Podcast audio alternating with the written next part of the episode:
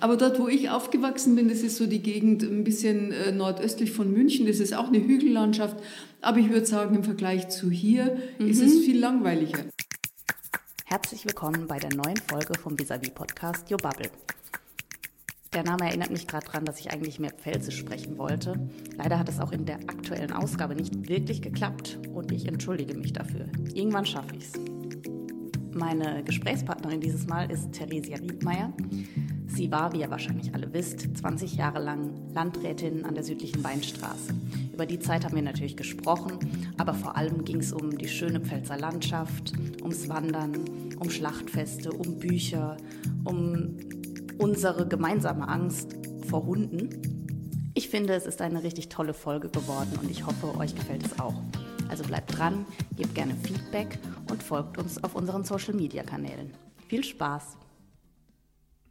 Herzlich willkommen, Frau Riedmeier. Ich freue mich sehr, dass Sie äh, die Zeit gefunden haben und auch bereit waren, als eine der ersten hier bei mir ins neue Studio zu kommen. Gerne. Ich äh, erinnere mich gerne an eine lange und gute Zusammenarbeit mit Ihnen persönlich, aber eben auch mit, äh, Ihrem, ihrer, mit Ihrem Produkt. Und ich bin gespannt, äh, was Sie jetzt Neues vorhaben. Wir sitzen hier tatsächlich das erste Mal auch im neuen Studio. Das haben wir jetzt extra eingerichtet. Die erste Folge ist noch im alten Büro entstanden. Jetzt haben wir das Ganze auch ein bisschen schön eingerichtet und ich mache jetzt kurz Werbung noch für unseren Instagram und unseren Facebook-Kanal damit die Leute, die jetzt hier heute zuhören, sich das auch angucken können. Da veröffentlichen wir bestimmt ein paar Bilder in den nächsten Tagen, damit man auch sieht, wie schön wir hier sitzen und ähm, genau, was wir uns hier haben einfallen lassen, damit man es ein bisschen gemütlich hat auch. Ja, das ist sehr geschmackvoll. Alles in vis-à-vis-Farben gehalten, ein bisschen mhm. Wiedererkennungswert. Ja, der, äh, für die Transparenz, wir nehmen heute auf am Donnerstag nach Aschermittwoch. Das heißt, wir haben gerade die Faschingszeit hinter uns gebracht. Ähm, sind Sie Faschingsbegeistert oder sind Sie dem Ganzen ein bisschen aus dem Weg gegangen? Ich gehe dem Fasching aus dem Weg äh, schon seit vielen Jahren. Äh, früher war ich begeisterte Fastnachterin, als ich noch in Bayern gelebt habe. Äh, mhm. Da hat es im Dorf irgendwie dazugehört. Aber später, als ich dann hier in der Pfalz war, gut, dann brauchte man auch ein bisschen den Anschluss und ich war beruflich dann auch immer sehr eingespannt ja. und äh, war dann eigentlich immer froh, als ich Landrätin war, dass ich die Faschingstage nutzen konnte, um, ich sage jetzt mal drei, vier, fünf Tage mal wegzufahren und war dann auch meistens weg über Fasching. Und so haben Sie es dieses Jahr auch gemacht? Äh, ich war nicht weg, sondern ich bin ganz viel wandern gewesen, also war auf keiner Fasnachtveranstaltung und äh, schauen wir manches an, natürlich auch im Fernsehen, die Mumbacher Bohnebeitel oder sowas, gucke ich schon mal rein.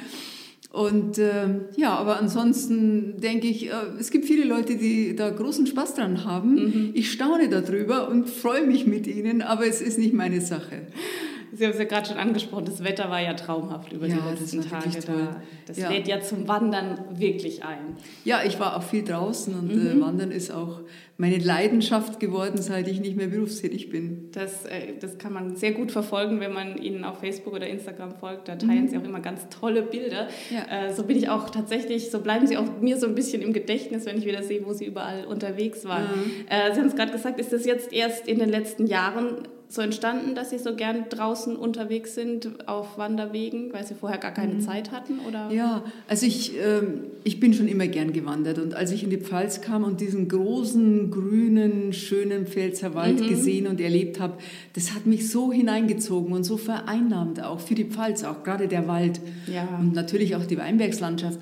Und äh, ich war in den ersten Jahren hier, als ich beruflich noch nicht so sehr ähm, eingebunden war, war ich auch viel wandern und habe darüber auch Freundschaften gefunden, mhm.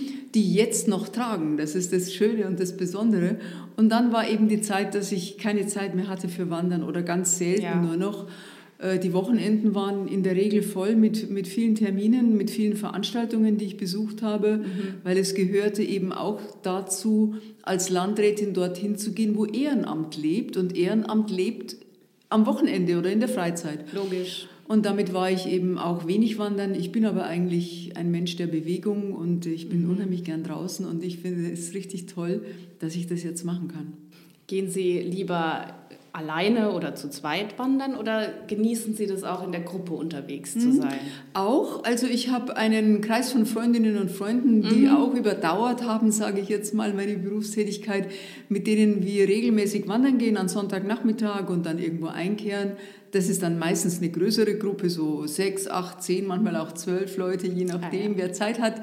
Das ist ganz schön, weil man dann eben mit vielen auch ins Gespräch kommt. Wenn man mhm. vier Stunden läuft, da wechselt man sich ab und geht mal mit denen, mal mit denen äh, nebeneinander. Und wenn ich während der Woche so unterwegs bin, dann bin ich immer mit Wanderfreundinnen unterwegs, mhm. also immer zu zweit und ja. äh, es ist auch sehr schön, weil es gibt immer viel zu erzählen.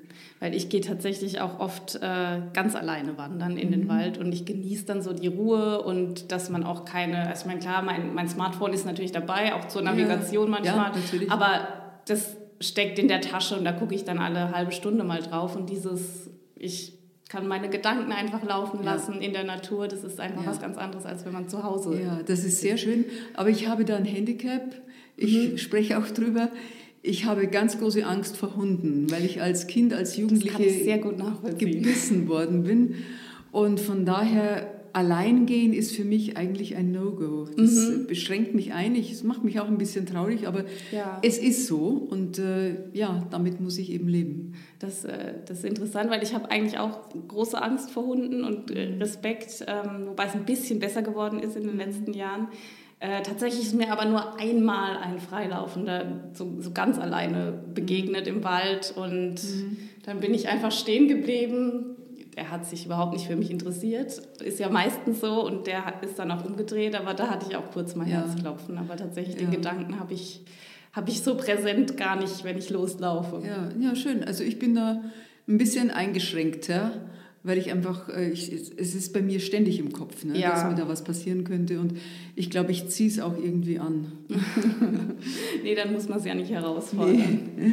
Gibt es denn eine bestimmte Motivation hinter dem Wandern. Also, dass sie sagen, ich möchte mich fit halten ähm, oder der Hauptaspekt ist eben der Austausch mit Freunden und Freundinnen.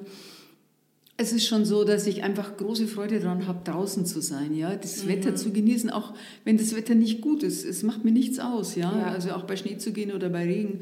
Am liebsten natürlich bei Sonne, klar.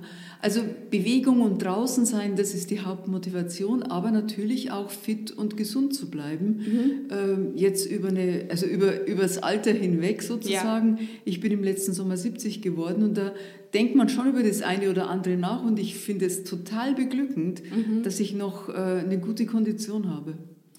Haben Sie denn einen Lieblingsplatz, wo Sie ganz regelmäßig hinkommen und auch, äh, wenn Sie ja. ihn verraten möchten natürlich? Ja, also es gibt einen absoluten Lieblingsplatz, der ist auch in der Nähe meines Hauses, in der mhm. Nähe von Landau.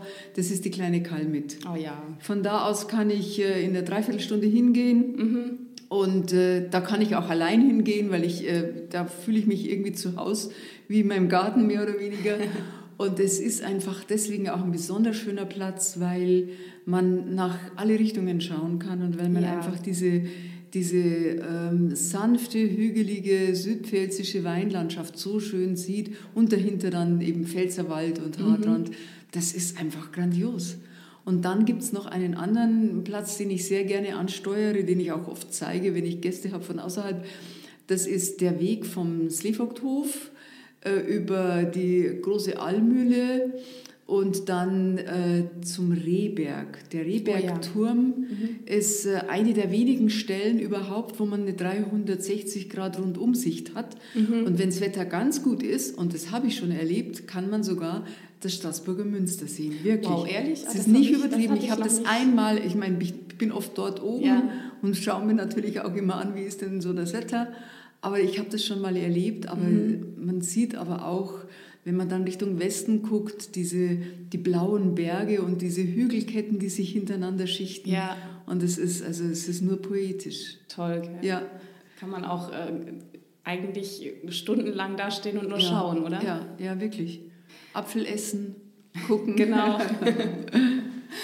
Sie haben es ja vorhin kurz erwähnt, Sie, Sie kommen ja ursprünglich aus Bayern, man hört es mhm. natürlich auch ja, ja. immer noch, ähm, und waren trotzdem begeistert von der Pfälzer Landschaft. Ähm, ich ist es, ist es da denn nicht so schön, wo Sie ursprünglich herkommen? Normalerweise ja. denke ich jetzt bei Bayern auch an noch bessere Wandergebiete und, und noch schönere Berge. Gut, es ist natürlich so, wenn man äh, in die Berge geht, ne, also wirklich in die Alpen oder ins ja. Vollalpengebiet, das ist schon unheimlich beeindruckend und ja. schön auch. Und die Alpen sind natürlich große Berge, ja, und da ist man Nochmal eine andere davor. Dimension. Das ja. ist anders. Aber dort, wo ich aufgewachsen bin, das ist so die Gegend ein bisschen äh, nordöstlich von München, das ist auch eine Hügellandschaft. Aber ich würde sagen, im Vergleich zu hier mhm. ist es viel langweiliger. Also Heimat ist natürlich immer was Besonderes und was Schönes. Aber die Landschaft hier ist einfach, äh, ja, viel schöner, viel vielfältiger und die Landschaftsfalten, die man sieht und ja, dann eben auch in die Rheinebene raus. Ja. Das ist so abwechslungsreich und so schön. Ja, es ist anders. Würden Sie Bayern, wo Sie ursprünglich herkommen, immer noch als Heimat bezeichnen? Sie haben es gerade so in einem Nebensatz erwähnt. Ja, es, es ist meine wirkliche Heimat, ja. Mhm. Das ist die geborene Heimat sozusagen. Aber ja. die gelebte Heimat ist die Pfalz. Mhm. Sind ja wahrscheinlich auch rechnerisch schon den größten Teil Ihres Lebens. Ja, ganz bestimmt. Hier. Ich bin 1981 ja. äh, hierher gezogen. Das sind jetzt über 40 Jahre. Mhm. Also ist schon eine sehr lange Zeit. Würden Sie auch sagen, ich meine, Sie haben ja als Landrätin die Region auch in gewisser Weise mitgestaltet. Mhm. Ähm, würden Sie sagen, Sie sind stolz auf die Region? Ja, absolut. Ja? Also ich finde es so toll, was, äh, was die Menschen hier daraus gemacht haben. Mhm. Und äh, wenn man so durch die Dörfer geht, was da auch investiert wurde, ja, in ähm, manchmal nicht so schöne Architektur, okay, das gibt es auch, aber ganz oft sieht man eben, dass alte Gehöfte ganz ähm, verständig und sensibel von Grund auf saniert wurde, dass viel Geld und viel Zeit reingegangen ja. ist und eben auch viel Leidenschaft. Und das finde ich, das finde ich toll. Mhm. Oder auch die Landschaft. Ähm, wir haben wirklich darum gekämpft, wenn ich sage wir, dann sage ich das auch für meine Vorgänger im Landratsamt und für die Mitarbeiterinnen und Mitarbeiter in der Kreisverwaltung. Wir haben wirklich sehr darum gekämpft, Zersiedelung der Landschaft zu verhindern, soweit ja. das geht. Ne? Es gibt natürlich immer Möglichkeiten, jetzt der Winzer, der Bauernschaft eben auch, weil sie privilegiert sind, in der Fläche zu bauen, auf ihren mhm. Grundstücken irgendwo zu bauen. Und da entstehen dann manchmal schreckliche Hallen und die sind nicht schön. Aber wir haben das sehr gut, glaube ich, gesteuert und das mhm. sieht man auch im Unterschied zu anderen Landschaften hier, auch in Rheinland-Pfalz, ja. dass da an der südlichen Weinstraße einfach auch ein politisches Verständnis dafür da war, was muss man tun, um die Landschaft so gut als möglich zu schützen. Mhm. Wie hat sich denn gerade jetzt die südliche Weinstraße, die Sie ja hier am besten kennen, verändert, seit Sie hierher gezogen sind, Anfang der 80er? Man hat schon gesehen, dass äh, als ich kam, war schon deutlich, es ist äh, kein wohlhabendes Land. Mhm. Ja, also dort, wo ich herkam, da im nördlich von München, ja. da hat man das auch an den Häusern, in den Dörfern, am Straßenbau und überall gesehen, dass da einfach ja, das ist einfach, äh, dass da mehr Geld war. Ja. Der Münchner Speckgürtel sozusagen. Ja, genau. Mhm. Und das war hier, das hat man schon gesehen, das war hier anders, aber es hat sich die letzten 20, 25 Jahre, auch die letzten 10 und 15 Jahre einfach so entwickelt. Es ist mehr Wohlstand da, ja. es ist mehr Sensibilität und mehr Bewusstsein auch da für die Schönheit, nicht nur der Dörfer, sondern eben auch für die Landschaft und für den Reichtum, den wir hier haben an Natur und Landschaft. Und natürlich eine Weingegend ist immer auch ein bisschen privilegierter. Ja, mhm. also die Menschen sind ein bisschen anders, sie sind fröhlicher, sie sind aufgeschlossener, sie sind gastfreundlicher und das alles zusammen, das macht einfach ein Gesamtkunstwerk südliche Weinstraße. Mhm. Ähm, ich bin ja ursprünglich Redakteurin bzw. Journalistin, auch wenn ich im Moment nur jetzt zum Beispiel in dem Beruf arbeite. Und ich interessiere mich auch immer dafür, wie sich Leute generell über die Region informieren. Jetzt sind sie schon ein paar Jahre aus ihrem Beruf raus, ähm, aber wollen natürlich immer noch wissen, äh, was denn so passiert, nehme ich mal an. Wie, wie machen Sie das? Ich nehme an, Sie haben die Zeitung abonniert. Sind Sie tägliche Zeitungsleserin ja. oder verlassen Sie sich da auch sehr auf, auf das Digitale inzwischen? Also Zeitung ist immer Nummer eins. Ja. ja. ich lese als erstes die Zeitung und zwar Papieren. Ja. Mhm. Und äh, ich lese auch die, die Anzeigenzeitungen, also Wochenblatt, Pfalz-Echo, das ist auch, das gehört für mich auch dazu, äh, ja. die Information zu bekommen über, äh, über die Wirtschaft oder über, über Einkaufsmöglichkeiten, über die Möglichkeiten hier. Und dann lese ich viel digital auch, also Süddeutsche mhm. zum Beispiel lese ich digital, Spiegel lese ich digital. Ja, ähm, ja und ähm, ja, informieren mache ich mich schon schlau. Also ich lese, bin auf Facebook unterwegs, ich bin auf Instagram unterwegs und man muss nicht alles lesen und man muss bei weitem auch nicht alles gut finden. Aber Klar. ich verleugne das nicht, weil ich einfach auch weiß, dass ich ein ganz breites Informationsspektrum habe. Das habe mhm. ich sonst nirgendwo. Ja, das stimmt. Auf den Plattformen dann, weil sich da einfach verschiedene ähm, Quellen zusammentun. Ganz genau, ja. Mhm. Und wenn etwas gut aufgemacht ist, dann klickt man es an, schaut rein, bleibt dabei, liest dann fertig ja. oder man geht weiter, wenn es dann eben das Interesse nicht bedient. Haben Sie manchmal das Bedürfnis auch abzuschalten, also zu sagen, oh, ich brauche mal ein paar Tage Pause vom Smartphone, von Nachrichten generell? Also es ist so, erstens, wenn ich, wenn ich draußen bin und wenn ich wandern bin, dann bin ich sowieso weg. Ja? Mhm. Dann äh, bin ich auch, auch oft unterwegs, also ich bin oft verreist. Ja. Was ich auch toll finde, dass ich das jetzt kann, so im Ruhestand, dass ich eben äh, ungeplant verreisen kann. Ja, einfach so, wenn es mir gerade einfällt, eine Woche an den Bodensee zu fahren zum Beispiel. Ja. Und da bin ich dann auch weg. Ja, also mhm. ja, also ich brauche irgendwie das nicht gezielt. Ich muss mir das nicht vornehmen, dass ich so eine Abstinenz habe, sondern das ergibt ja. sich irgendwie ganz natürlich, weil ich einfach auch viele andere Interessen habe. Das ist toll. Was haben Sie denn? Was machen Sie denn noch außer äh, Wandern? Also gut, ich äh, treffe mich mit Freundinnen, mhm. ich besuche sehr gern Ausstellungen. Gestern war ich zum Beispiel in Stuttgart in der Staatsgalerie, da gibt es eine mhm. tolle Ausstellung, Georges Gross und äh, die neue Sachlichkeit. Ähm, das mache ich zum Beispiel sehr gerne. Dann mache ich immer noch ein bisschen was beruflich. Also ich mache Coachings für junge Frauen, die in der Kommunalpolitik mhm. sind oder in die ja. Kommunalpolitik einsteigen wollen. Äh, manche habe ich schon im Wahlkampf unterstützt, ich möchte sagen erfolgreich. Ähm, und ähm, dann ist es so, dass ich äh, für soziale Organisationen mache ich auch Pressearbeit, ja. Ähm, ehrenamtlich natürlich, oder ich moderiere Veranstaltungen mhm. ehrenamtlich. Übermorgen bin ich eingeladen, eine Laudatio für jemanden zu halten, der einen Naturschutzpreis bekommt. Das ja. heißt, ich muss mich da natürlich auch vorbereiten. Ich äh, arbeite mich ein und habe eigentlich immer was zu tun. Aber Sie sehen das auch alles eher so als ein Hobby ist vielleicht nicht das richtige Wort für sowas, ja. aber ähm, nicht als Arbeitsbelastung. Nee, das ist Ehrenamt, äh, das ist ähm, Arbeit, die ich gut kann. ja. ja die mir immer schon Spaß gemacht hat und die ich einfach jetzt weiterführe. Und das Wichtigste ist, es ist selbst gewählt. Ja. Ja, also ich, äh, manchmal nehme ich zu viel an, dann komme ich in Stress. Aber im Großen und Ganzen kann ich es ganz gut steuern. Das ist gut. Sie haben ja auch, ähm, Sie waren 20 Jahre lang Landrätin, wenn ja. ich richtig gerechnet habe. Ja. ja. Und haben dann von sich aus auch gesagt, so jetzt ist gut, äh, der Zeitpunkt ist gekommen. Fiel Ihnen das schwer oder, ähm, oder war das ganz, eine ganz natürliche Entscheidung? Es war, es war eine notwendige Entscheidung, weil ich, ich hatte große Angst davor, dass ich nochmal einen Schlaganfall bekomme. Ja. Ich hatte vor 16 Jahren jetzt einen Schlaganfall und das war eine wirklich ernste, schwere Erschütterung in meinem Leben. Mhm. Und man geht dann weiter ist dankbar dafür, dass man gut rausgekommen ist, aber es ist immer irgendein Schatten bei einem, über einem. Ja, verstehe ich. Und äh, ich äh, habe äh, in, dem, in dem Jahr, als ich entschieden habe, dass ich äh, aufhören möchte, bin ich 65 geworden. Damit war ich auch praktisch im Rentenalter.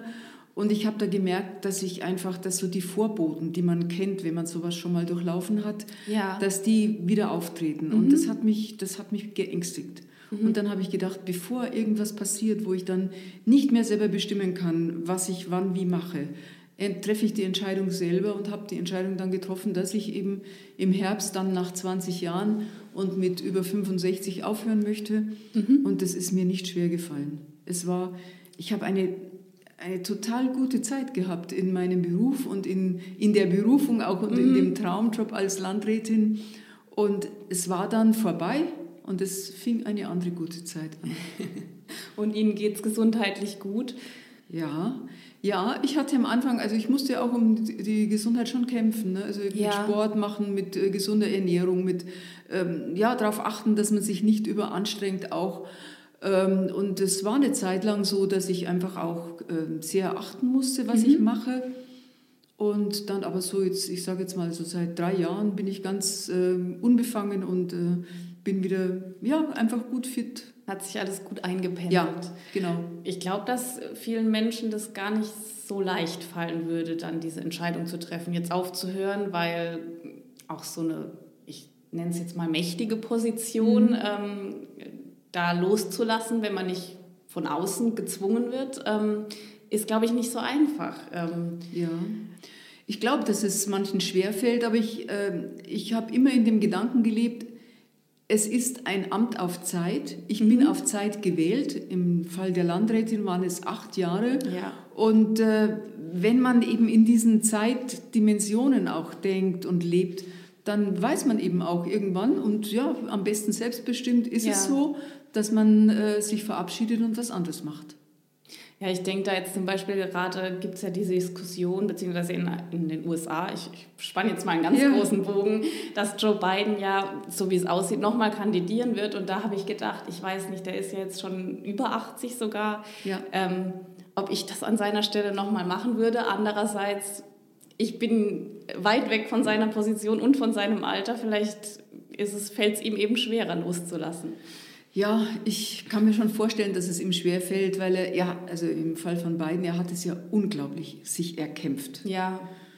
Und es war auch gut, dass es wurde. Stellen Sie sich mal vor, Trump wäre Präsident jetzt in dieser Situation, wo wir den Ukraine-Krieg oh ja. haben. Also furchtbar. Und vielleicht hat er einfach auch so das Gefühl, dass er noch eine Zeit lang gebraucht wird. Vielleicht ist es so. Mhm. Ja. Klar. Aber das war so der Gedanke, als ich so ein bisschen das Thema mit, mit wann, wann ist der richtige Zeitpunkt zum Aufhören, da musste ich dann an ihn denken und bin mal gespannt, äh, ob er wirklich nochmal kandidiert und ja. wie es dann weitergeht. Ich musste ja, als ich äh, 2012 äh, entschieden habe, nochmal zu kandidieren, war ich 61. Mhm. Da hätte ich nicht mehr gemusst. Ich hätte auf ja. den Ruhestand gehen können mit 61 oder 62 dann. Aber ich habe mir, also ich fand oh, es ist noch so viel zu tun und ich möchte noch so vieles vollenden oder verwirklichen. Ja. Und ich habe mir damals auch die Frage gestellt, du bist 61, du bist dann 69, wenn, wenn die Amtszeit endet. Mhm. Kannst du das schaffen? Und dann habe ich gedacht, ja, es geht mir gesundheitlich so gut. Ich konnte nicht wissen, dass es dann vier Jahre später einfach dann doch sich anders abbildet. Klar. Aber ich habe mir damals schon vorgestellt, dass ich die ganze Amtszeit noch mache und mhm. dann eben aufhöre und nicht mehr wieder kandidiere, was auch nicht mehr möglich gewesen wäre. Aber es ist eben anders gekommen und es ist gut so. Sie haben gerade auch den, den Krieg schon mal kurz angesprochen. Überhaupt ist ja in den, gerade in den letzten zwei, drei Jahren mit Corona, jetzt dem Krieg, aber auch alles, was rund um die Klimakrise passiert. Ähm, also zumindest fühlt es sich für mich so an, schon deutlich schwierigere Zeiten nochmal als zu Ihrer Amtszeit. Sind Sie jetzt auch manchmal froh, dass Sie im Moment nicht mehr in Verantwortung sind mit solchen gravierenden Herausforderungen? Also, wo ich denke, wenn ich in der Verantwortung wäre, würde ich das machen wie immer. Mhm. Ja, einfach überlegt und zusammen mit anderen ähm, die Dinge gestalten und das machen, was notwendig ist. Und äh, wir hatten 2015, 2016 ja auch die erste Flüchtlingskrise und das war eine harte Zeit für die Kommunen ja. auch, ja. Aber sowas wie die Pandemie, das ist schon nochmal eine besondere Herausforderung. Und dass jetzt einfach alles so Schlag auf Schlag geht, dass man ja. gar nicht mehr durchatmen kann, da muss ich sagen, davon bin ich verschont worden und, oder verschont gewesen, geblieben. Und dafür bin ich dankbar. Aber es ist natürlich auch so im Kleinen immer so, dass man irgendwie schwierige und wichtige Entscheidungen treffen muss und die Prozesse dann auch steuern. Mhm. Wenn ich dran denke, die Fusion der Krankenhäuser bei uns im Landkreis ja. mit, mit, dem, mit dem Landauer Krankenhaus, das war ein Prozess, der ging über drei Jahre. Mhm. Und da habe ich nächtelang nicht geschlafen, ob das gut geht und wie wir das gestalten und so. Das sind natürlich auch Sachen, die, die, schon, die einen schon belasten und mitnehmen und aber auch erfreuen, wenn es gut geht und man eben jetzt sieht, ah, das, war, das ist gut gelaufen. Sind Sie denn generell, also diese ganzen Nachrichten betreffen einen ja auch als, selbst wenn man nicht in Verantwortung ist, als nur als Konsument, als ganz normale Bürgerin. Sind Sie eher optimistisch eingestellt oder prasseln solche Nachrichten dann auf Sie herein und es zieht Sie selbst auch so ein bisschen runter? Ich bin grundsätzlich optimistisch und, und glaube auch an das Gute im Menschen. Mhm. Ähm, und ich hatte so einen Leitspruch immer und der hat sich bewahrheitet und da, also davon lebe ich auch und der heißt, irgendwie wird immer alles gut. Irgendwie wird immer alles gut.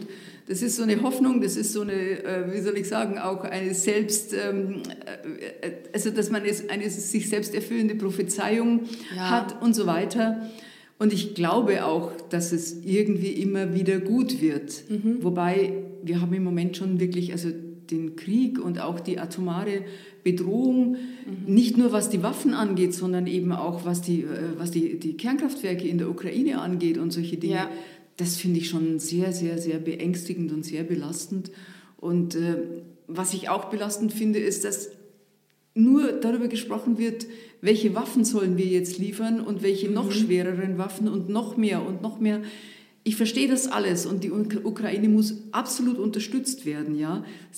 Also dort wird die Demokratie geschützt auch und für sie gekämpft. Ja. Aber man muss irgendwann auch mal anfangen, sich Gedanken zu machen über Gespräche hin zu einem Waffenstillstand. Mhm. Das geht nicht, also ich verstehe nicht, wie, wie das gehen soll. Der würde niemals vom Himmel fallen, sondern man muss sowas vorbereiten. Ja. Und da, das sehe ich zu wenig. Ja, mir geht es ähnlich. Ich denke, auch immer irgendwie muss man ja auch den Weg wieder rausfinden. Ja. Andererseits sehe ich dann diese, ähm, gestern, vorgestern war ja diese Veranstaltung in Moskau, ähm, diese ganze Rhetorik und, und ähm, diese Inszenierung und alles, wie dort über den Krieg offensichtlich gesprochen ja. wird, wo ich dann auch denke, naja, also da jetzt, wo soll man denn da ansetzen, ja. überhaupt äh, ein Gespräch zu führen? Das ist ja, ja. Also ich, glücklicherweise sind wir nicht in der Verantwortung, ja. da irgendwas zu entscheiden. Und man weiß natürlich auch nicht, was im Hintergrund alles passiert. Hoffentlich. Das stimmt, ja. ja. Ähm, aber im Moment fühlt es sich wirklich so ein bisschen an wie ein Dilemma, aus dem man erstmal nicht mehr rauskommt im Moment. Meine Hoffnung ist, dass unterhalb der Ebene von Putin mhm. noch, also dass es da Gesprächsfäden gibt, die, ja. die etwas vorbereiten können. Genau. Aber die Rhetorik und die, die Aufmärsche und die, die also diese, dieser Irrsinn, möchte ich ja. auch mal sagen, den der vor sich, von sich gibt, das ist ja, das ist ja nicht zu fassen, ja. Mhm. Also für einen aufgeklärten Menschen äh, ist einfach undenkbar, was, was der redet, ja. Ja. Aber er, er, ist, er ist am Drücker. Ja. Genau, und hoffentlich nicht mehr, nicht mehr ewig. Ja. Ähm, wir, genau, ich wollte zu meinen Rubriken kommen. Ich habe mhm. ähm, hab ein paar Rubriken vorbereitet, ähm, um das Ganze nochmal so ein bisschen, auch damit wir von den schweren Themen ein bisschen wegkommen, mhm. ähm, würde ich gerne ein paar Entweder-Oder-Fragen stellen. Mhm. Sie müssen sich einfach nur entscheiden, für welches Sie ähm, sich eben entscheiden würden. Würden Sie lieber in der Stadt oder auf dem Land leben? Also wenn Sie sich entscheiden müssen für immer, Sie haben sich jetzt fürs Land entschieden. Käme Stadt auch in Frage? Ja, ich ja? lebe in Landau und Landau ist Land und Stadt. ich weiß nicht, ob jemand aus Berlin ähm, das als Stadt akzeptieren ah, würde. Okay. Also Kleinstadt dann. Kleinstadt. Ja. Haben Sie mal in einer Großstadt gelebt? Nein, habe ich nicht. Mir geht es immer so, wenn ich dort bin, dann finde ich das total faszinierend. Ja. Also ich war jetzt vor ein paar Monaten in Berlin zum Beispiel. Das ja. ist jetzt so das, die aktuellste Erinnerung. Ich finde das ganz toll und ich, ja. ich liebe es auch da einzutauchen und die Menschen zu beobachten. Aber ich bin ganz, ganz arg froh, wieder zurückzukommen. Und diese Geht Ruhe mir ganz genauso. schon allein der Verkehr um mich herum äh, würde mich, glaube ich, auch dauerwahnsinnig machen, wenn ich dort leben müsste. Ja, also ich bin auch gern in Großstädten. Ich äh, werde Ende März äh, eine Woche nach Paris fahren, weil mhm. ich einfach diese Stadt auch mal wieder erleben ja. möchte. Oder ich war letztes Jahr eine Woche in Mailand. Also einfach auch so einzutauchen in große Städte, in große Kulturstädte eben auch. Aber sehr, sehr gern bin ich eben am Stadtrand von Landau. Lassen Sie uns noch über Essen reden. Ja. Dampfnudel oder Saumagen? Saumagen. Kochen Sie auch selbst? Manchmal. Ich kann es nicht besonders gut. Was ich gut kann, ist backen. Backen. Mallorquinischer Mandelkuchen.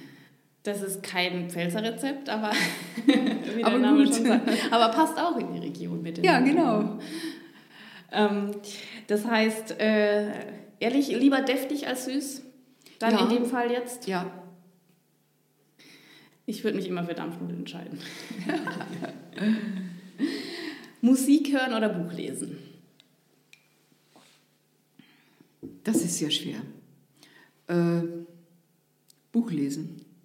Haben Sie ein aktuelles Lieblingsbuch oder ein ähm, All-Time-Favorite? Ja, ähm, Der Gesang der Flusskrebse. Oh, das habe ich auch gelesen. Oh, ein super schönes Buch, wirklich. Mhm. Und im Moment lese ich ein etwas schwereres, nämlich die Biografie der Familie von Gerhard Richter. Gerhard Richter, der große Maler. Ja.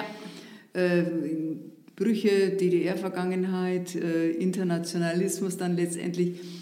Und das ist eine sehr spannende Geschichte. Mhm. Das lese ich gerade. Aber also absolutes Lieblingsbuch der letzten Jahre und eines der besten Bücher, die ich je gelesen habe. Das ist der Gesang der Flusskrebse. Ich meine, das ist auch verfilmt worden gerade. Ja, Kann das, das ist verfilmt worden. Ich, ich habe hab den Film nicht gesehen. Ja. Manche sagen, äh, man soll ihn nicht anschauen. Okay. Buch lesen ist besser. Und manche sagen, er ist gut gelungen. Ich weiß es nicht. Ja, ich habe es, glaube ich, auch nur auf äh, Netflix. Die, das Bild wurde mir eingeblendet. Oder ja. ich weiß nicht, ob es Netflix war oder Amazon oder äh, wo auch immer ich gerade unterwegs war. Schauen Sie auch solche Sachen? Also sind Sie auch ähm, ja, Netflix-Serien nee, technisch ha, unterwegs? Äh, nee, habe ich nicht. Also ich bin öffentlich-rechtlich. man kann ja beides machen. Ja, klar, aber irgendwie, äh, so weit bin ich noch nicht vorge vorgedrungen in die Tiefen der, der Möglichkeiten. der, Streaming-Dienste. Ja. Wenn Sie Musik hören, äh, was wäre das dann? Klassische Musik sehr, sehr gerne. Ja. Ich höre sehr gerne Vivaldi. Mhm. Ich höre sehr gerne Bach. Das sind jetzt natürlich die Standards. Aber ähm, ja, ich höre gern, sehr gern klassische Musik und gehe auch oft in Konzerte mit klassischer Musik. Und dann, wenn zum Beispiel die Revival Band spielt, mhm. äh, die jetzt ihr 40-jähriges Jubiläum feiert, dann bin ich natürlich auch dabei. Rock und Pop der 60er, 70er ah, Jahre. Okay. Ja. Wo spielen die dann? Die spielen jetzt im alten Kaufhaus am 11.3. und leider bin ich da nicht da. Oh aber, oh nein. Ja, es ist echt, bin ich verreist, aber es ist, äh, sie werden wieder spielen. Was war das letzte Konzert, auf dem Sie waren? Das letzte Konzert war in Freizheim im von, von Buschhof äh, und zwar spielte da ein Ensemble Spark. Die spielen zwischen, äh, zwischen Bach und Beatles mit, mhm. mit einer ganz eigenen, ein ganz eigenes Ensemble, ein Quintett mit Blockflöten und äh, Violine, äh, Cello und Klavier. Also eine etwas, äh, eine, eine, etwas gewagte Mischung, aber sehr gut. Ich rede ja auch gerne über das Thema Dialekt immer mal wieder. Aha. Das haben wir auch im letzten Podcast schon mal kurz abgehakt. Ähm, eigentlich würde ich gerne mehr Dialekt sprechen, auch im Podcast. Normalerweise spreche ich Pfälzisch, aber es fällt mir tatsächlich schwer in dem Moment, in dem ich ein Mikrofon vor mir habe. Mhm. Ähm, und vor allem, wenn mir jemand gegenüber sitzt, äh, die in dem Fall nicht Pfälzisch spricht, ja. dann äh, kann ich mich irgendwie, macht es in meinem Kopf Klick und dann klappt es einfach nicht mehr. Haben Sie jemals Probleme in der Pfalz gehabt, weil Sie einen bayerischen Einschlag haben? Nein. Kam das irgendwann mal negativ an? Gar Weil wir nicht. Pfälzer sind da ja auch manchmal ein bisschen eigen und sagen, so Zugezogene sind ja, ähm, sind ja schon anders. Ja, nein, wirklich überhaupt nie. Ganz im Gegenteil, es war oft so, dass, und es ist immer noch so, dass mir Leute sagen, sie hören mich gerne sprechen, weil dieses mhm. Bayerisch eben, ja, weil, weil ihnen das gefällt. Ich glaube nicht, dass ich so richtig bayerischen Dialekt noch spreche, sage ich jetzt mal wenn ich mit meinen Brüdern spreche, ja, ja, dann rede ich auch ganz anders. Aber der Tonfall und die Stimmlage und das rollende R, genau. das ist natürlich, das ist das typisch Oberbayerische mhm. und äh, ich habe es mir nie abtrainiert. Also Sie haben das auch bewusst beibehalten? Ja, also ich weiß, ich hätte, ich hätte mir das abtrainieren müssen. Und das, ich bin so sehr in, in Bayern aufgewachsen und auch mhm. verwurzelt, dass das wäre eine Störung meiner Persönlichkeit geworden. Und das, das wollte ich nicht in Kauf nehmen. Ja, nee, also was heißt abtrainieren müssen? Ähm, das, das hat ja niemand verlangt zum Glück. Nee, nee. Ich habe erlebt, ähm, ein, ein Junge aus unserem Dorf, der, der ging nach Berlin zum Studieren. Und mhm. als der dann nach zwei Semestern oder was weiß ich, nach einer Zeit mal zurück war, wieder bei uns im Dorf mhm. und dann Berlinerisch oder Hochdeutsch gesprochen hat, das fanden wir alle abscheulich. Und das mhm. ist mir so ein Beispiel. Der hat sich's abtrainiert. Ne? Vielleicht musste er das auch irgendwie in seiner Umgebung und dort mit Studium und 70er Jahre, 80er Jahre war noch Klar, irgendwie auch eine sein. Zeit. Aber das war mir wirklich ein abschreckendes Beispiel. Mhm. Ja. Und ist es so, wenn Sie nach Bayern fahren und mit Ihren Verwandten sprechen, dass die schon sagen, Sie klingen anders? Ja, nicht, also, mehr, nicht mehr original. Die meinen, ich spreche Hochdeutsch, was natürlich nicht stimmt. so wie wir noch ganz eindeutig hören, dass es äh, einen bayerischen Einschlag ja, gibt. Genau. Hatten Sie mal Ambitionen, Pfälzisch zu sprechen? Also es ist mir manchmal passiert, dass mir irgendwie pfälzische Worte rausgerutscht ja. sind, ja. Das hört sich aber mit meinem Bayerisch dann einfach komisch an, ja. Also mhm. zum Beispiel ähm, Hive und Drive, ja. Mhm. Also das war äh, oft so, die Bürgermeister aus dem Elsass und die Bürgermeister von der Südpfalz, die haben sich getroffen und es gibt diese Vereinigung ja. Hive und Drive. Genau. Aber ich, das hört sich komisch an, wenn ich das so sage. Mhm. Ja, das ist komisch. Ja. Man kann es ganz, einen fremden Dialekt zu lernen, ist ja. fast unmöglich, ja. glaube ich. Genau. also ich höre das Pfälzisch total gern mhm. und ich finde, also ich lese gern auch über, über die pfälzischen Dialekte und so. Also ich, ich mag das, mhm. und, ähm, aber ich kann es nicht. Haben Sie ein Lieblingswort? Allah. Allah. Allah, dann kommen wir jetzt zum letzten Punkt. Ähm, ich, ich lasse jetzt ein kurzes Geräusch ertönen, mhm. nicht erschrecken. Ähm, wer die erste Folge vom Podcast gehört hat, wird äh, schon erkennen, um was es geht.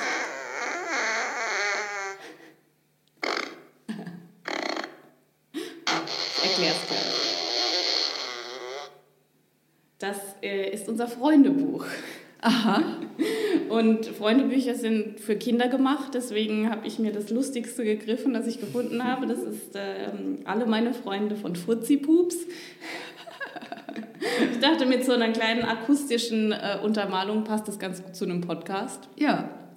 Und ähm, da darf sich ab äh, seit dem, der ersten Folge jeder unserer Gäste einmal eintragen, beziehungsweise wir gehen das einfach ein bisschen gemeinsam durch.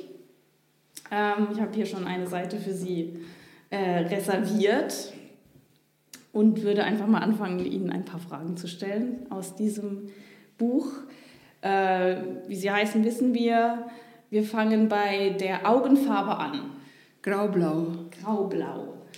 Das, das füllen wir nachher aus. Wir sprechen es erstmal nur durch. Die Haarfarbe ist inzwischen blond. Ja, ja, es ist irgendwie, ich bin plötzlich hell geworden. Ich weiß nicht, wie es kam. Wie das passiert. Ja. Ähm, was können Sie besonders gut? Zur Auswahl steht Turnen, Schreien, Tanzen, Grollen, Schlafen und Pupsen. Tanzen. da mache ich doch gleich ein Kreuz. Tanzen Sie gern? Ja zu ähm, so richtig Standardtänze? Kann, kann ich auch. Also ich hab, kann Cha-Cha-Cha, mhm. ich, ich kann äh, Walzer natürlich, Tango kann ich nicht so gut. Aber ich, ähm, ja, ich kann, aber eigentlich, eigentlich tanze ich lieber schütteln und äh, stampfen. also alleine, nicht, im, ja, nicht mit Partner. Genau. Mhm. Das mache ich gern. Ich meine, da haben wir heute auch schon über ein paar Dinge gesprochen. Was würden Sie äh, in dem Fall eintragen als Lieblingshobby? Äh, wandern, lesen, äh, Freunde treffen. Ich höre gern, auch darüber haben wir schon gesprochen. Ich höre gern Musik. Mhm. Die beste Serie. Die das beste ist Serie. natürlich schwierig, wenn Sie äh, sagen, Sie sind noch äh, bei Netflix und so weiter noch ja. gar nicht drin. Ähm, ich habe immer ein Problem, mir, mir die Titel zu merken. Mhm. Aber ich, ich habe ich hab schon ich habe schon tolle Serien ge gesehen. Eine, die spielte in Belgien. Also ich, äh, ich weiß nicht mehr, wie die hieß. Die hatte acht Teile und die war unglaublich spannend. Die kam, ich weiß es nicht mehr, vielleicht bei Arte, man konnte es in der Mediathek sehen, aber ich kann, kann Ihnen den Titel nicht sagen. Nicht schlimm. Was ich echt nervig finde. Besserwisserei. Das finde ich toll. Die Pfalz. Mhm was ich ultra eklig finde. Ultra eklig? Was finde ich ultra eklig? Äh, Schlachtfest. Wo sie Saumagen gerne. Ja, genau. Ja, Schlachtfest und Schlachterei, das finde ich, das find ich äh, abstoßend. Ja. Weil es einfach auch so die, Blut und der, direkt, die Gerüche direkte und, Kontakt. Ja, ja, mhm. ja. Mhm. Und ich bin auf dem Bauernhof aufgewachsen und bei uns ist geschlachtet worden. Und das, also insoweit habe ich da eine, eine genaue Erinnerung dran. Mhm. Und das finde ich, finde ich abstoßend. Also ja. hat das nicht dazu beigetragen, dass sie eher abgestumpft sind, offensichtlich. Nee. Weil das passiert ja auch oft, wenn man als Kind damit aufwächst, dass man dann sich so dran gewöhnt, einfach, dass einen das gar nicht mehr schocken nee. kann. Mhm. Das würde ich gerne mal machen, die letzte Frage. Äh, auf den Teide steigen. Oh, das ist auf Teneriffa. Teneriffa, der höchste Berg, mhm. Äh, der höchste Berg Spaniens. Äh, Teneriffa, genau. Da würde ich gerne hochgehen. Von weitem habe ich ihn schon gesehen. Ich auch. Von der anderen Insel oder waren Sie auch nee, schon? Ich war schon auf Teneriffa, Teneriffa. und ich hatte vor drei Jahren mit einer Freundin schon ganz fest gebucht und geplant, das zu machen. Ja. Und dann kam Corona. Ah, ja, stimmt. Und jetzt, äh, jetzt ist es schwierig. Man kann die Touren, ich habe mich erkundigt, man kann die Touren gar nicht mehr so einfach buchen. Also oh, okay. man muss sich da gut, äh, man muss sich da gut äh, kümmern drum. Mhm. Und ich habe mich jetzt in diesem Jahr zu spät drum gekümmert, weil das kann man auch nur gut erst im, März, April machen, ne? also ja. nicht in der heißen Zeit. Also muss ich nächstes Jahr einen neuen Anlauf nehmen. Über Aber das mache ich auch noch. Über 4000 Meter ist er hoch. Nee, 3792, ah, doch nicht irgendwie sowas, okay. ja. Aber es liegt auf jeden Fall oft oder fast immer sogar Schnee. Liegt schon oben, Schnee, ne? ja, im Moment glaube ich sogar liegt oben auch Schnee, weil ja. es da auch geschneit hat. Ja, und das ist irgendwie, ich stelle mir das so unglaublich vor. Also das ist ein so hoher Berg eigentlich mhm. mitten im Meer. Genau, ja. das ist ja, das, das, das würde ich gerne erleben. Spannend. Frau Riedremeier, dann sind wir durch. Mhm. Äh, vielen Dank. Gerne, es hat mir Spaß gemacht. Mir auch.